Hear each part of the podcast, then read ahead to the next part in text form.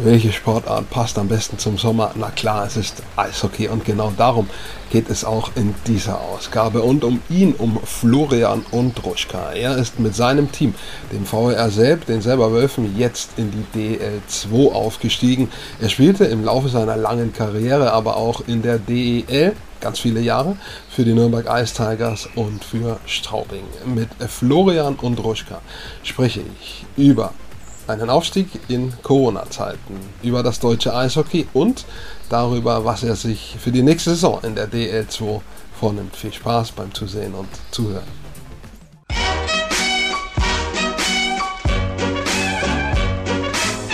Ich freue mich, dass ich äh, im na, Hochsommer haben wir noch nicht ganz, aber fast äh, einen Gast aus dem Eishockey habe. Passt perfekt zur warmen Jahreszeit. Und mein Gast in dieser Ausgabe ist Florian Ondruschka. Servus Flo.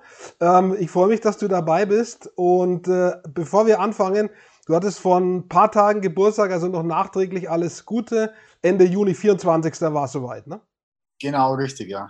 Vielen, vielen Dank. Ähm, Gerne. Äh, bist ein bisschen zum Feiern gekommen. Also ihr hattet ja schon quasi, da kommen wir gleich drauf, mit deinem Team, dem VR selbst, habt ihr ja schon gefeiert, ordentlich den Aufstieg. Äh, aber Geburtstag ist natürlich auch immer eine Feier wert, oder? Ja, aber äh, war nur im kleinen Kreis, also Familie im Endeffekt. Und, und ähm, große Feier gab es jetzt äh, auch Corona-bedingt äh, jetzt aktuell noch nicht, aber ja, es wird, wird vielleicht noch nachgeholt ähm, nächsten Sommer dann oder so, aber jetzt diesen Sommer wird nicht mehr viel passieren. Ihr seid aufgestiegen mit dem VR, mit den Selberwölfen. Ähm, ich kann mich nicht so wirklich daran erinnern. Vielleicht weißt du das besser. Zweitliga-Zeiten der Selberwölfe sind einige Jahre her.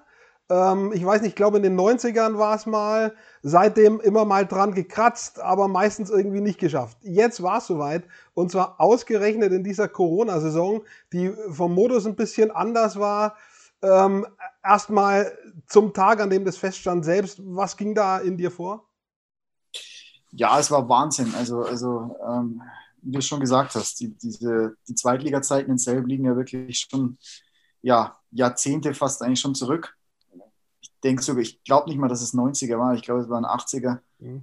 Ähm, ja, also es ist äh, wahnsinnig toll und vor allem auch, äh, wenn man überlegt, die letzten, die letzten Jahre, wie du schon gesagt hast, ja, wir waren ein paar Mal äh, immer mit guten Mannschaften im Rennen, haben es aber dann ja aus, aus den verschiedensten Gründen immer nicht geschafft. Und, und ähm, in Selb hat man schon auch gemerkt von den Fans, von, vom ganzen Umfeld, ja, dass ähm, man unbedingt eigentlich hoch möchte in die zweite Liga. Und, und dementsprechend war es natürlich jetzt äh, ja, fantastisch, dass es endlich geklappt hat. Was äh, hat aus deiner Sicht letztendlich den Ausschlag gegeben dafür, dass die Saison quasi erfolgreich abgeschlossen werden konnte, die ja ohne Fans stattgefunden hat, wie in allen anderen Sportarten auch, musstet ihr ohne Anfeuerung auskommen. Äh, vielleicht war das auch gut, weil der Druck nicht da ist manchmal. Also ich glaube ich jetzt nicht. Ich denke, äh, der Hauptgrund dieses Jahr war einfach, dass wir ähm, mit, mit den vier Reihen, die wir hatten, mit dem wahnsinnig tief äh, und qualitativ hochwertig besetzten Kader einfach ähm, ja, die beste Mannschaft waren und eben auch ähm, dann vor allem in den, in den, entscheidenden Spielen, Spiel 4, Spiel 5, einfach nochmal den, den Ticken mehr Energie und ähm, ja, die besseren Beine eben aufs Eis bringen konnten. Und ja, demzufolge, glaube ich, sind wir auch verdient, äh, verdient aufgestiegen. Ja. Ich denke, wenn man den Weg anschaut, ähm, wir haben äh, Lindau in der ersten Runde gehabt, die ja ähm, eine, zu der Zeit, sage ich mal, so die heißeste Mannschaft äh, in der Liga waren, ja, die die letzten Saisonspiele alle gewonnen haben ähm, hat man einen unheimlich schweren ersten Gegner. Dann haben wir mit, mit Regensburg, mit, mit Rosenheim und mit Hannover eigentlich ja diese Top drei Mannschaften der gesamten Oberliga im Endeffekt ausgeschalten. Und ich glaube, deshalb ja, hat es selten einen verdienteren Auf, Aufsteiger gegeben als jetzt, als jetzt dieses Jahr. Jetzt kannst du aus deiner Vergangenheit, du hast auch in der DL gespielt, äh, sagen, was ist der Unterschied jetzt zur Oberliga zur DL2. Was ist der signifikanteste Unterschied, wenn man mal das quasi das Office weglassen, wenn man nur das Sportliche hernimmt? Oh, also ich, ich, denke, ich denke, dass es einfach schneller wird, dass es strukturierter wird, dass es nochmal physischer wird, als es jetzt in der, als es jetzt in der Oberliga war. Aber wie groß jetzt der Sprung genau sein wird, das ist für mich jetzt auch schwierig zu beurteilen. Ja, ich, ich habe jetzt, glaube ich, fünf Jahre, 2016 war mein erstes Jahr wieder, also ja, fünf, fünf sechs Jahre ist jetzt wurscht, äh, in, der, in der Oberliga auch gespielt. Ja. Und deshalb ist jetzt schwierig, ja, wie, wie groß der Sprung jetzt in die zweite Liga ist. Ja, wenn ich jetzt letztes Jahr aus der zweiten Liga gekommen wäre, dann wäre es jetzt was anderes. Dann wäre es für mich jetzt einfacher, das zu beurteilen. Aber ähm, auch schwierig. Also auch ich bin, bin gespannt, äh, wie wir uns da zurechtfinden werden, wie sich das alles entwickelt, ja, welche, welche Rolle wir spielen können. Das ist, ähm, ja, macht die Sache spannend. Aber nochmal auf deine Frage zurückkommend, schneller, härter, strukturierter, das sind, glaube ich, so diese drei Kernpunkte, auf die man es äh, ähm, begrenzen kann. Nicht allzu weit weg von Selb liegt Bayreuth. Äh, die könnt ihr ja fragen, wie der Sprung ist, denn vor ein paar Jahren haben die den Sprung gemacht, eben von der Oberliga in die DL2 und sind seitdem drin geblieben. Einmal mit Glück sozusagen. Da konnten sie äh, quasi am grünen Tisch die Liga halten. Die anderen Jahre haben sie sportlich geschafft. Und der ein oder andere, ich glaube, Andreas Geigenmüller hat dann den Weg auch nach Selb äh, gemacht. Also, äh, wie sind da die Verbindungen? Tauscht man sich da tatsächlich aus? Bespricht man solche Themen. Grundsätzlich ist es erstmal ein heißes Derby, wenn es gespielt wird, vor allem vor Zuschauern, wirklich heißes Derby.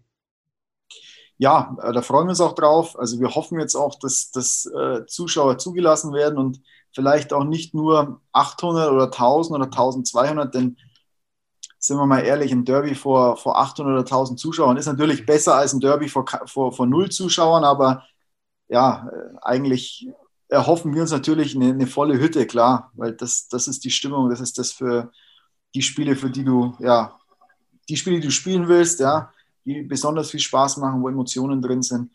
Und deshalb hoffen wir, dass das überhaupt stattfinden kann mit Zuschauern.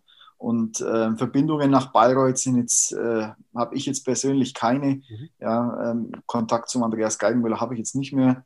Mhm. Ähm, ich kenne zwar den, den Petri Kujala, den Trainer in, in, Bayreuth, bei dem durfte ich ähm, hospitieren äh, für meinen Trainerschein. Aber ansonsten habe ich jetzt keinerlei Kontakte nach Bayreuth. Dann findet der auf dem Eis statt und zwar körperbetont. Und wir haben ja schon gehört, äh, du freust dich drauf. Wie groß ist die Herausforderung auch für einen Verein, für einen vergleichsweise kleinen Verein wie äh, Selb, das quasi auch im Hintergrund zu stemmen, das finanziell zu stemmen. Ähm, das ganze Geschehen findet ja in einer Kleinstadt statt mit 10.000, 15.000 Einwohnern. Ähm, das ist nicht ganz einfach zu stemmen. Nein, also absolut nicht. Aber ich denke, ähm, es wurde in den letzten Jahren ähm, schon außenrum sehr, sehr viel äh, Vorarbeit geleistet. Ja, hinsichtlich Sicherheitskonzept, ähm, Kabinentrakt wurde erneuert. Jetzt kommt ja nochmal ein Neubau ähm, wo der komplette ja, Nachwuchsprofibereich äh, neue Kabinen bekommt, neuen Kraftraum. Also es ist äh, diesbezüglich unheimlich viel schon äh, in den letzten Jahren gemacht worden. Ja. Finanziell ist es natürlich äh, nochmal ein ganz schöner Mehraufwand, ja, das ist klar. Ähm, Mannschaft in der zweiten Liga ähm, kostet definitiv mehr oder muss definitiv mehr investieren als jetzt in der Oberliga. Ähm, aber ich gehe davon aus, dass, ähm, dass das im Bereich Vorstandschaft und, und Sponsoring ähm, sich vorher gut überlegt wurde und geklärt wurde und ähm, dass wir nächstes Jahr auch äh, eine konkurrenzfähige Mannschaft äh, ins Rennen schicken ähm, können. Denn ist auch klar, wenn du jetzt, äh, ich sage jetzt mal, Fallobst bist in der Liga und jedes, jedes Spiel auf die Mütze bekommst, das, das ähm, ist sowohl für, für die Mannschaft als auch für, für Fans und Umfeld natürlich, wäre nicht schön. Ne? Kannst du schon sagen, was sich bei euch im Team tut? Das ist ja immer so eine Generalfrage. Versucht man es mit dem Stamm, der den Aufstieg geschafft hat? Oder äh, kommt dieses Argument schwerer zum Tragen, dass du sagst, dass eben äh, die Mannschaft auch konkurrenzfähig sein soll und dass man sich doch dazu entscheidet, die in großen Teilen zu erneuern? Naja, gut, äh, es ist ja eigentlich eher Ersteres gewesen, dass wir, dass der Stamm eigentlich beisammen bleibt und halt jetzt äh, ja, ich meine, es gab einige Abgänge, es wird, gab einige Zugänge. Ich, punktuell ist vielleicht ist das falsche Wort, weil es ist schon mehr als punktuell. Aber grundsätzlich ist der Stamm ähm, zusammengeblieben, was prinzipiell nicht schlecht ist, wenn der Stamm, sage ich mal, das, das Qualitätsniveau hat, zweite Liga spielen zu können, wovon ich jetzt äh, auch ausgehe. Ja. Aber ähm, es ist einfach schwierig zu sagen. Vor allem die neuen Spieler, die wir bekommen haben, auch diese, die wichtigen Positionen, ob das jetzt beispielsweise unser, unser Torwart ist, ja, ähm, der jetzt aus, ähm, direkt aus Nordamerika kommt, der, der glaube ich, noch keine Europaerfahrung hat oder mhm. nur ein paar Spiele in Norwegen, glaube ich, habe ich gelesen. Ähm, ja, dann haben wir noch einen Ausländer, ähm, der auch noch, äh, noch nicht in Europa war. Deshalb ist es da wahnsinnig schwierig, ähm, das Ganze einzuschätzen. Ja, und, und, wie die jetzt bei uns ankommen, ja, wie die sich in die Mannschaft einfügen, das ist, ja, ist einfach schwer zu sagen. Ich bin selber gespannt. Äh, an der Stelle würde ich auch sagen, stopp, weil der Rest ist ja Spekulation, quasi im Vorausschauen.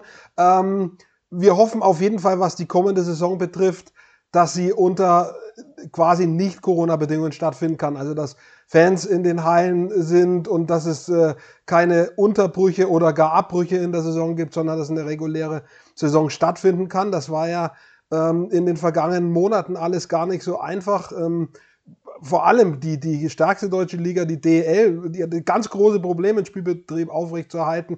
Die Clubs hatten äh, ganz große Probleme. Ähm, ich denke, äh, sie haben soweit alle überlebt, soweit ich es verfolgen kann oder konnte. Ähm, aber das war schon eine schwierige Phase für die Clubs, denke ich. Für alle, ligenübergreifend. Ja, definitiv. Also ich meine, wir haben es ja auch mitbekommen, ähm, es war, war schwierig, ja. Es hat sich, hat sich ewig gezogen. Ja, wir wussten relativ lang nicht, ob wir jetzt überhaupt spielen, ja, die Oberliga noch in dieses, äh, in dieses Profi-Programm damit reinfällt und unterstützt wird, sonst hätte es gar keine Liga gegeben, ja. Deshalb, ähm, ja, wir waren natürlich einfach nur halb froh.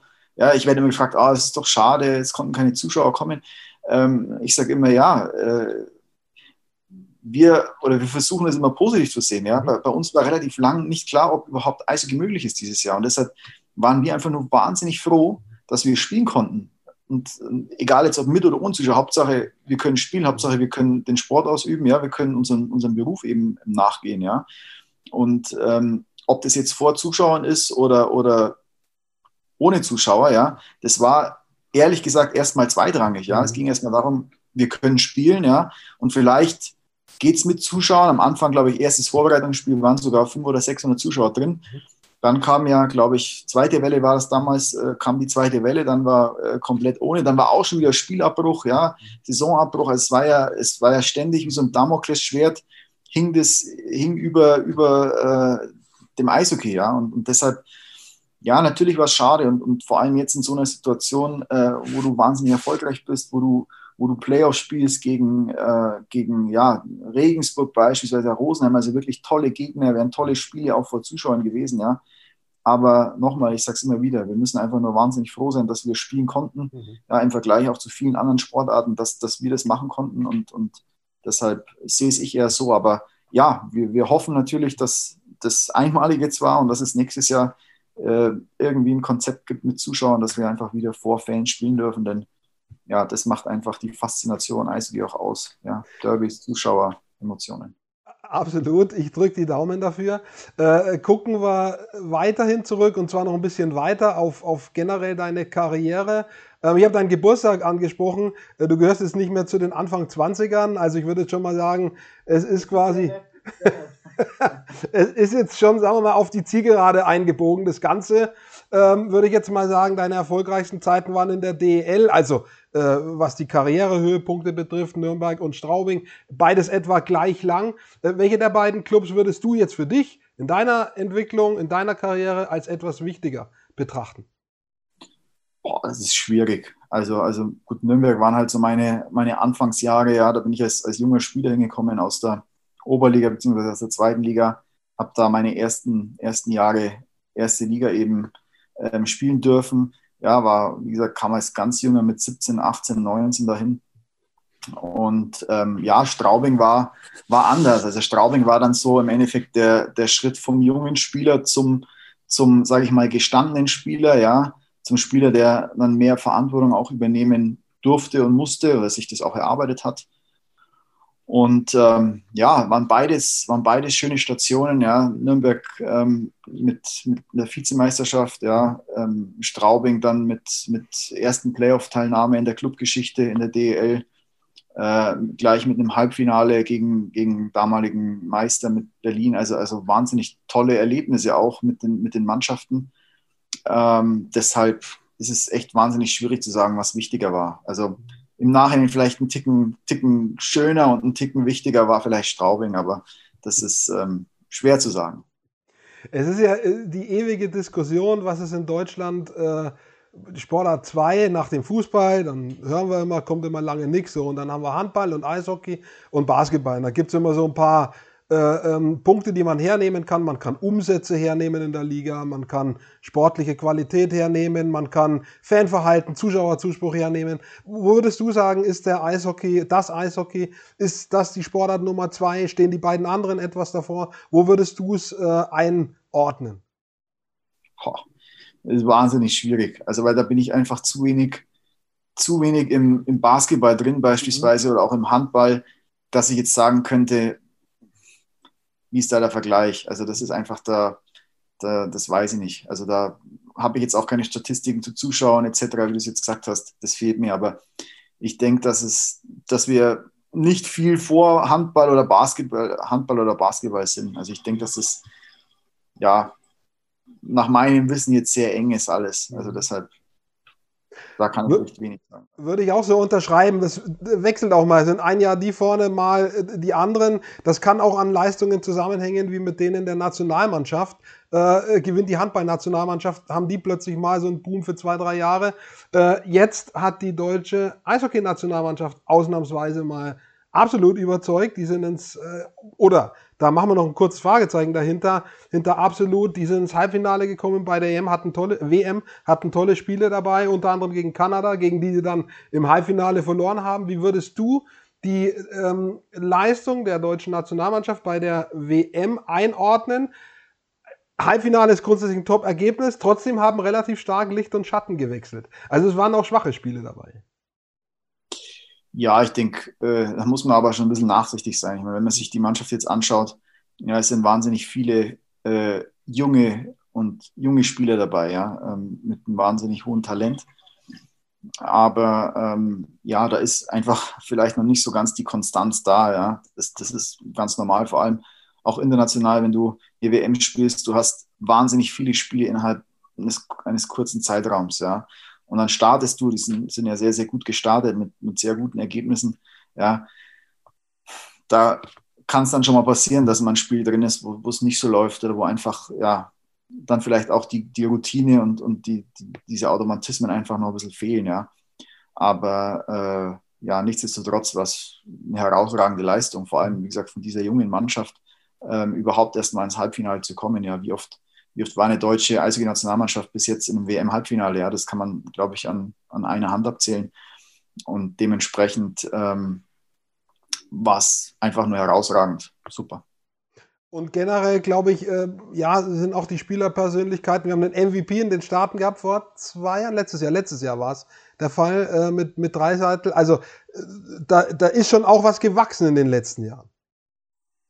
Ja, also es, ähm, es hat sich natürlich was entwickelt. Ähm, äh, Sachen Nachwuchsarbeit, glaube ich, ähm, hat man erkannt, dass man einfach mehr machen muss. Mhm. Ja. In den letzten Jahren da gab es ja auch ein Umdenken, auch Trainerausbildung wurde auch ähm, neu aufgesetzt. Ja. Es sind ähm, Verband auch neue Köpfe ähm, hingekommen, die äh, da, denke ich, sehr gute Arbeit machen. Ja, auch ähm, Bundestrainer mit dem Toni Söderholm, Markus Sturm hat man glaube ich, ähm, gute, gute Entscheidungen getroffen und, und wichtige, wichtige Leute auch ähm, da ja, rangeholt, sage ich mal. Aber ähm, ja, es ist noch nicht zu Ende. Also es ist auch noch meiner Meinung nach äh, viel zu tun, um, um da oben zu bleiben oder beziehungsweise um sich da dauerhaft festzusetzen, wo man jetzt ist. Denn da, wie gesagt, gibt es noch einiges zu tun. Und wenn man dann ganz nach unten schaut, nämlich da, wo der Nachwuchs ist, in der Breite, da ist dann schon schwierig auch ne, mit dem Eishockey. Also wir haben jetzt hier in der Region Nordostbayern haben wir äh, zwei, drei Standorte mit, mit Bayreuth, mit Selb, Haßfurt ist noch, äh, Schweinfurt, so. Aber es ist halt nicht so äh, wie Handballvereine oder gar Fußballvereine. Also es sind schon deutlich weniger Standorte, an denen überhaupt gespielt werden kann. Das ist richtig. Und das, das Problem bei, bei den Standorten ist dann auch, dass ähm, man als Standort sich dann auch, äh, oder das Nachwuchs natürlich auch Geld kostet. Ja? Diese, diese, ähm, es ist einfach so, dass du wahnsinnig viele, wahnsinnig viel investieren musst. Ja, vor allem im Eishockey auch mit den, mit den Busfahrten, mit Ausrüstung, mit, mit Trainern, mit Eiszeiten. Ja, das kostet einfach Geld. Und, und ähm, wenn man, wenn man gute Spieler ausbilden möchte, dann braucht man auch Qualität im Trainerstab. Das heißt, man braucht hauptamtliche Trainer, das kostet wiederum Geld. Und dann ist es natürlich im Verein immer so, ähm, das Zugpferd ist die erste Mannschaft. Ja? Und, und ich sage mal, der, der Großteil des Etats fließt einfach in die erste Mannschaft und ja, in den Nachwuchs eben eher weniger. Also es gibt weniger Vereine, wo, wo eben viel in den Nachwuchs fließt. Und, und das ja, es ist eben auch so ein bisschen ein Problem. Also das, da müsste eigentlich noch viel mehr eigentlich in den Nachwuchs reinfließen, aber das, äh, ja, viele Vereine sagen halt, okay, mein Zugpferd ist die erste Mannschaft, die erste Mannschaft ist wichtig. Mhm. Ja, die Zuschauer wollen Erfolge sehen und wir müssen da oben im Endeffekt das Geld reinpumpen und, und der Nachwuchs, sage ich mal, ja, kriegt im Endeffekt ein bisschen zu wenig. Äh, du hast vorhin erzählt, du machst äh, selbst deinen Trainerschein. Äh, wenn, du nicht mehr spielst, wann auch immer das ist, soweit die Füße tragen, ist das was, wo du dich engagieren wirst im Nachwuchsbereich oder gehst du schon eher in den, in den Erwachsenenbereich? Nee, also ich habe ich hab meine, meine Scheine schon gemacht, also ich bin eigentlich schon fertig. Ähm, und ähm, ich bin eigentlich seit, also ich habe 2007 meinen, meinen ersten gemacht, meinen C-Schein und bin eigentlich seit 2007 durchgängig ja, jedes Jahr irgendwo beschäftigt, also äh, oder mit dem Nachwuchs beschäftigt. Ich habe eigentlich immer nur in Selb trainiert. Ähm, zu meinen DL-Zeiten dann eigentlich nur im Sommer, Sommertraining gemacht mit, mit irgendwelchen Mannschaften. Ähm, seit ich jetzt wieder da bin, dann eben auch am Eis, ähm, verschiedene Mannschaften, äh, soweit es möglich war, eben auch mit betreut. ist ja immer schwierig, wenn man selber noch spielt. Und dann, ähm, ja, und die Mannschaften, äh, die Jugendmannschaften spielen ja auch am Wochenende. Jetzt, wenn ich selber am Sonntag spiele, ist es schwierig, äh, Sonntag eine Mannschaft äh, beim Außenspiel zu betreuen. Ja. Deshalb war das immer äh, nur eingeschränkt möglich. Und ähm, ja, prinzipiell kann ich mir das auch vorstellen ähm, nach der Karriere. Ich habe eigentlich immer gesagt, ja, ähm, wenn, dann möchte ich nur im, im, Nachwuchs was machen. Ja, weil ich, ähm, das Trainerleben ist halt so, ja, mal drei Jahre da, mal zwei Jahre da. Ja, es, man weiß ja immer nie, wie lang es geht. Auch, auch gute Trainer, sage ich mal, auch wenn man wirklich ein guter Trainer ist, ja, kann es trotzdem sein, dass es mal nach zwei, drei Jahren vorbei ist. Und das, äh, das wollte ich eigentlich nicht. Ja, also dieses, dieses ich sage mal in Anführungszeichen, auch wenn es ein bisschen schreck klingt, aber dieses Vagabundenleben, das äh, mit Familie ist halt auch immer so eine Sache. Ja, das, das muss man mögen, ähm, dass man dann vielleicht sieben, acht Monate im Jahr getrennt von der Familie ist. Das äh, ist eigentlich was, was ich ähm, ja eigentlich nicht möchte. Ähm, prinzipiell, wie gesagt, könnte ich mir schon vorstellen, auch im, im Seniorenbereich zu arbeiten, aber ähm, ja, das ja, wäre dann eigentlich nur in Selb möglich, weil ich möchte eigentlich nicht mehr weggehen.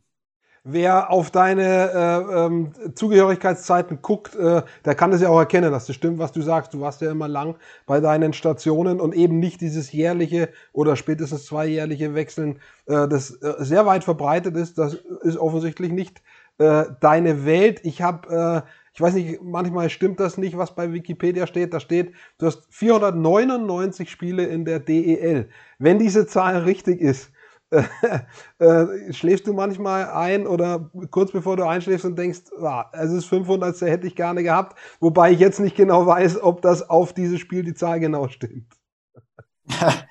äh, stimmt nicht, es sind, äh, ich glaube, über 500, also müssten ja. über 500 sein weil äh, diese 499 ist äh, die Zahl der Regular Season Games, also quasi die reguläre Saison.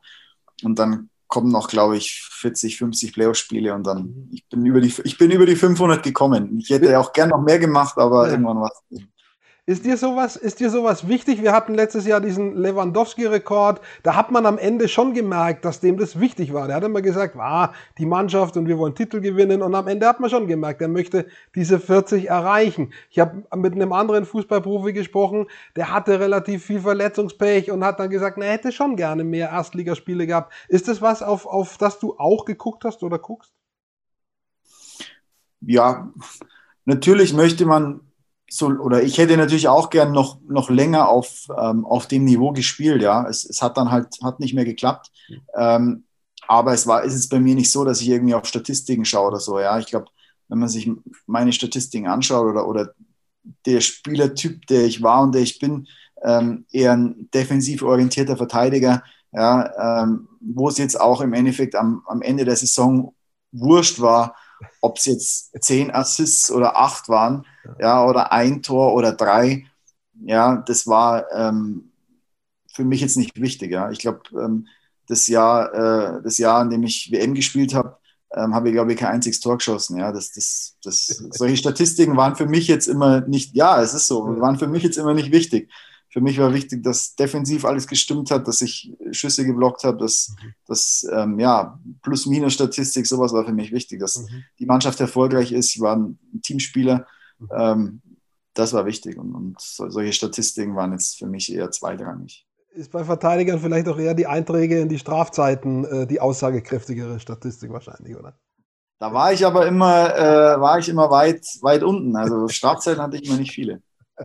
Sehr gut. Äh, was ist für dich das Geniale am Eishockeysport? Was macht es aus? Warum hast du damit, es ist schwierig, wenn man als, als äh, Kind damit anfängt, aber warum bist du so lange dabei geblieben? Man hätte ja irgendwann mal vielleicht eine andere Sportart machen können oder so. Was ist für dich das Geniale am Eishockey?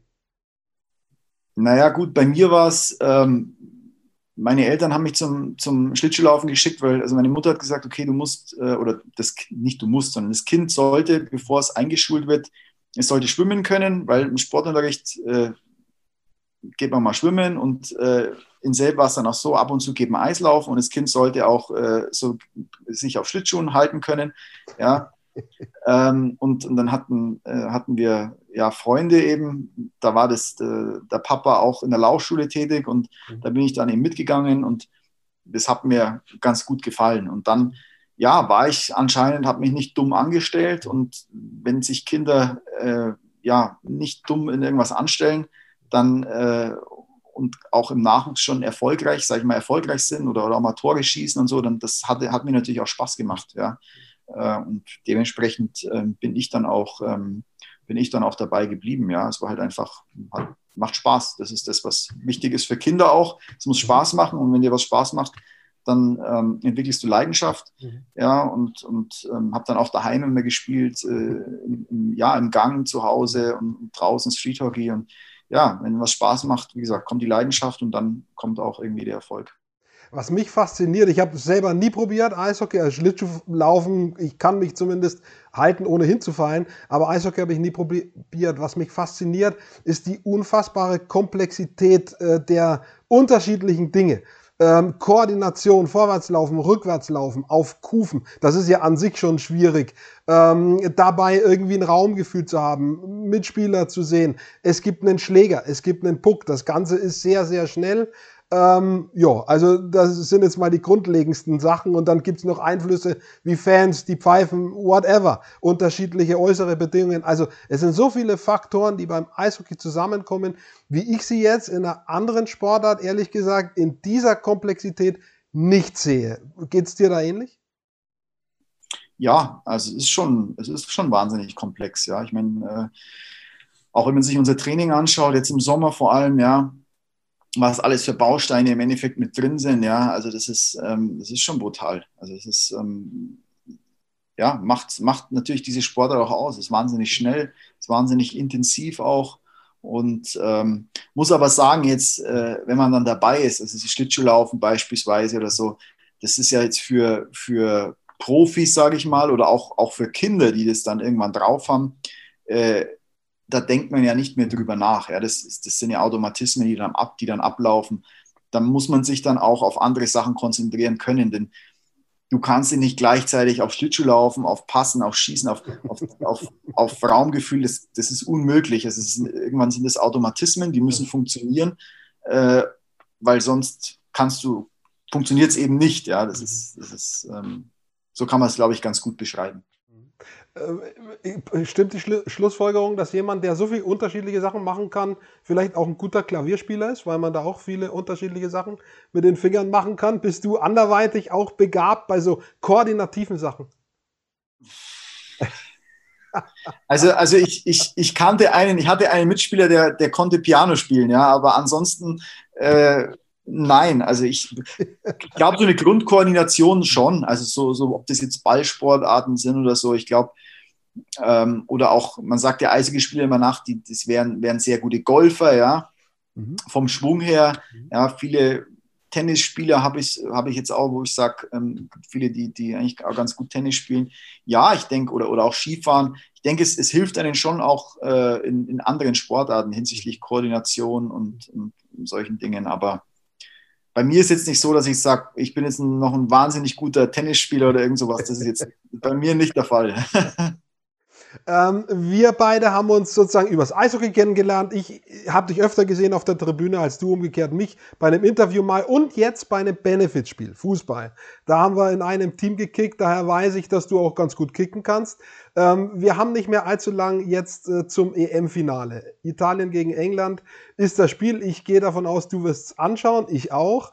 Ähm, hast du einen Tipp? Wenn wir ausstrahlen, ist das Spiel schon vorbei. Ähm, ich frage jetzt trotzdem mal, was glaubst du, wer dieses Spiel gewinnt und warum? Also ich, ich, glaube, dass es, äh, ich glaube, dass es die Italiener sind, die gewinnen werden. Ich, ich wünsche es auch den Italienern. Ich weiß nicht wieso, aber die Engländer sind mir irgendwie ein bisschen unsympathisch. Jetzt pfeifen bei der Hymne und ähm, Weltkriegsvergleiche in der, in der Zeitung vom, vom Herrn Southgate. Okay. Das äh, macht es für mich irgendwie ein bisschen unsympathisch. Ja. Deshalb gönne ich es gönn den Italienern. Ich, ich gönne es den, den, äh, den Innenverteidigern Bonucci und äh, Cielini, die finde ich auch wahnsinnig cool und, und sympathisch. Deshalb, wie gesagt, ist mein Tipp 1 zu 0 Italien. Ähm, ja, und schauen werde ich es natürlich auch. Das ist natürlich jetzt ist klar, weil das ist eine Altersklasse. Ne? Bonucci, äh, Chiellini und Ondruschka, ihr könntet quasi Dreierkette spielen. du in der Mitte und die anderen beiden rechts und links. Bonucci ist mein Jahrgang, ja. Ciellini ist sogar noch älter. Ja, Wahnsinn. Also ich finde es beachtlich. Mhm. Äh, also Fußball ist ja doch nochmal was anderes ähm, wie Eishockey. Also Eishockey geht es ja eigentlich länger. Also immer viele Spieler, die, die mit ähm, äh, ja, 6er, 7er, 38 noch in, in äh, NHL spielen, DEL spielen, ja. Ähm, das wäre im Fußball nicht möglich. Also im Fußball, glaube ich, gibt es, weiß nicht, wie viele wie 37-Jährige oder 36-Jährige. Nicht so viel. Ja, nicht so viel. Wenn dann eher Torhüter, ne? So, äh, weiß ich, Buffon zum Beispiel über 40, Peter ja. Schilton früher kennst du vielleicht noch. Aber also Feldspieler ist schon wirklich selten, wenn die älter als 35 sind. Richtig. Allein deshalb, das finde ich, wie gesagt, finde ich Wahnsinn, wie viele Jahre, ja, wie viele Jahre die, die zwei jetzt auch schon das, das da hinten machen, das ist, das äh, ist beeindruckend. Ich habe auch das Gefühl, die spielen in zehn Jahren noch, aber ist, schauen wir mal, wie es sein wird. Ähm, Flo, ich hoffe, du warst jetzt gerade im Urlaub auch, ein paar Tage irgendwie im Gebirge habe ich äh, gesehen, wurde gepostet äh, von deinem Verein. Äh, ich hoffe, du konntest dich ein bisschen erholen, äh, weil, wann fangt ihr mit der Vorbereitung an? Uh, wir fangen am 1.9. an. Also es wird zwar, es wird zwar ähm, Eis sein, glaube ich, ähm, schon ab 1.8. in Selb. Also wir werden schon ähm, ja, im August auch zwei, dreimal die Woche aufs Eis gehen. Ähm, ja, Eisgewöhnung im Endeffekt. Ja, Sommerhockey spielen. Mhm. Dass ähm, dann, wenn es am 1.9. losgeht, dass man dann schon in, in einer ordentlichen Verfassung ist. Mhm. Aber ich glaube, ähm, Start vom, vom Trainingscamp wird dann am 1.9. sein. Also wir haben noch ein bisschen. Mhm aber ja, so lange ist es auch nicht mehr, weil mhm. ich glaube sechs Wochen oder so. Also das, das, vergeht immer sehr, sehr schnell. Vor allem ja. dieses Jahr war der Sommer wahnsinnig kurz. Ja, wir haben bis, bis, äh, bis Mitte Mai gespielt. Dementsprechend ja, bleibt, ging, verging der Sommer bis jetzt schnell und ich glaube, die sechs Wochen werden auch ruckzuck rum sein dann genießt diese Woche noch. Man sagt ja immer, die etwas älteren Körper brauchen länger zum äh, Erholen. Wenn das stimmt, dann äh, wünsche ich dir die beste Erholung in diesen Wochen. Und dann bin ich gespannt. Also ich werde es auf jeden Fall verfolgen, äh, was ihr da schnitzt. Ich bin mal optimistisch, ganz einfach. Und äh, freue mich als in Bayreuth lebender Mensch natürlich auf das Derby hier gegen die Tigers oder eben in Selb. Wird, wird eine spannende Sache, würde ich sagen. Ja, also wie gesagt, vielen Dank, war, war, ein, war ein cooles Interview. Und ähm, ja, wie gesagt, wir hoffen auch auf, auf schöne Derbys und, und ähm, coole Spiele. Vielen Dank dir fürs dabei sein. Bleib gesund, bleib verletzungsfrei und äh, ja, äh, gute kommende Saison. Danke, Florian und Druschka. Danke.